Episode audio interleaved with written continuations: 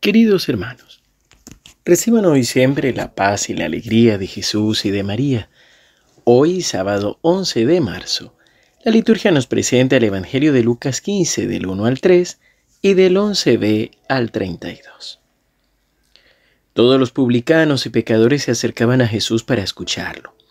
Los fariseos y los escribas murmuraban, diciendo, Este hombre recibe a los pecadores y come con ellos. Jesús les dijo, un hombre tenía dos hijos. El menor de ellos dijo a su padre, Padre, dame la parte de herencia que me corresponde. Y el padre le repartió sus bienes. Pocos días después el hijo menor recogió todo lo que tenía y se fue a un país lejano donde malgastó sus bienes en una vida licenciosa. Ya había gastado todo cuando sobrevino una miseria en aquel país y comenzó a sufrir privaciones. Entonces se puso al servicio de uno de los habitantes de esa región que lo envió a su campo para cuidar cerdos. Él hubiera deseado calmar su hambre con las bellotas que comían los cerdos, pero nadie se las daba. Entonces recapacitó y dijo, ¿Cuántos jornaleros de mi padre tienen pan en abundancia? Yo estoy aquí muriéndome de hambre. Ahora mismo iré a la casa de mi padre y le diré, Padre, pequé contra el cielo y contra ti. Ya no merezco ser llamado hijo tuyo, trátame como a uno de tus jornaleros. Entonces partió y volvió a casa de su padre. Cuando todavía estaba lejos, su padre lo vio y se conmovió profundamente. Corrió a su encuentro, lo abrazó y lo besó. El joven le dijo, Padre, pequé contra el cielo y contra ti, no merezco ser llamado hijo tuyo. Pero el padre dijo a sus servidores, Traigan enseguida la mejor ropa y vístanlo, pónganle un anillo en el dedo y sandalias en los pies Traigan el ternero engordado y maten, lo comamos y festejemos porque mi hijo estaba muerto y ha vuelto a la vida, estaba perdido y fue encontrado.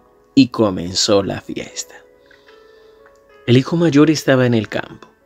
Al volver ya cerca de la casa oyó la música y los coros que acompañaban la danza. Llamando a uno de los sirvientes le preguntó qué significaba eso. Él le respondió, tu hermano ha regresado y tu padre hizo matar el ternero engordado porque lo ha recobrado sano y salvo. Él se enojó y no quiso entrar. Su padre salió para rogarle que entrara, pero él le respondió, Hace tantos años que te sirvo sin haber desobedecido jamás ni una sola de tus órdenes, y nunca me diste un cabrito para hacer una fiesta con mis amigos. Y ahora que ese hijo tuyo ha vuelto después de haber gastado tus bienes con mujeres, haces matar para él el ternero engordado. Pero el padre le dijo, Hijo mío, tú estás siempre conmigo y todo lo mío es tuyo. Es justo que haya fiesta y alegría porque tu hermano estaba muerto y ha vuelto a la vida, estaba perdido y ha sido encontrado. Palabra del Señor. Gloria a ti, Señor Jesús.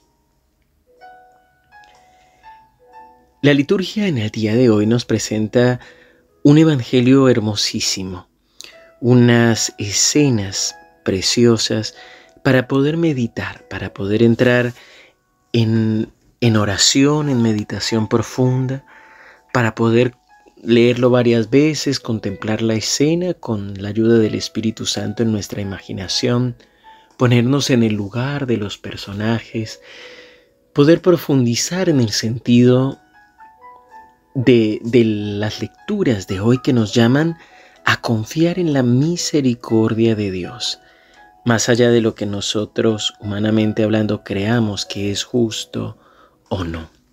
Pues, sobre todo cuando los pecadores o las personas que tienen mala reputación se acercan a la iglesia, a la oración, al Señor, debemos pedirle al Espíritu Santo la gracia de saber acompañarlos y recibirlos.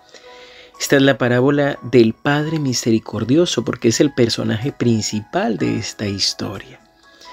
Este Padre Misericordioso primero respeta la libertad de sus hijos, segundo les concede aquello que le piden.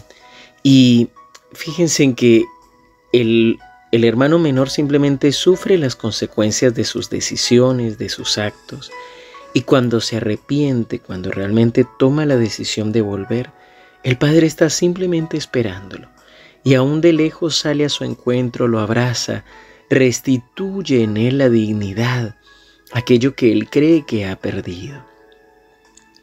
y lo restaura, lo recibe, lo renueva. Sin embargo, también lucha con su, con su hijo mayor, el hermano mayor, que sufre un poco el dolor o la envidia, el enojo, porque el Padre misericordioso ha perdonado a su hermano menor. Pero para él también sale el Padre a su encuentro, para tratar de hacerle entender la alegría de un Padre, porque ha recuperado a su hijo. Y le dice estas palabras hermosas, Hijo mío, tú estás siempre conmigo, y todo lo mío es tuyo. Es decir, no sufras por si el Señor le concede gracias y bendiciones a otro que recién empieza en la fe. Alégrate, porque ojalá todos tuviéramos esta experiencia del amor de Dios.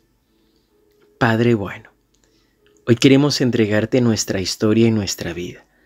Hoy queremos entregarte nuestro corazón de hermano menor, de hijo pródigo, que se revela, que hace lo que quiere y que después cuando sufre las consecuencias de nuestras decisiones, volvemos a ti, Señor, arrepentidos y a veces con nuestro sufrimiento. Toma, Señor, también nuestro corazón de hermano mayor cuando juzgamos a los demás, cuando señalamos a los demás.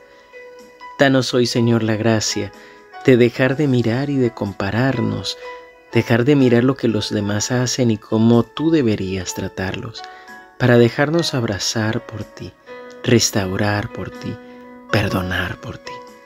Hoy nos entregamos a ti, Padre bueno, y a este abrazo misericordioso y lleno de tu amor.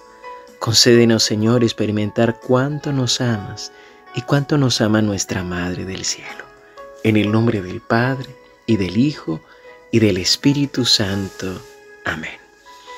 Queridos hermanos, que el Señor los siga bendiciendo. Les recuerdo que hoy tendremos la jornada de evangelización en el Centro de Espiritualidad María Reina de la Paz, Antiguo Monasterio San Pablo de la Cruz, desde las 9.30 horas a más o menos hasta las 17. En nuestro canal de YouTube tendremos solamente la parte de la mañana, pero no te lo pierdas, acompáñanos que podamos glorificar al Señor con nuestra vida.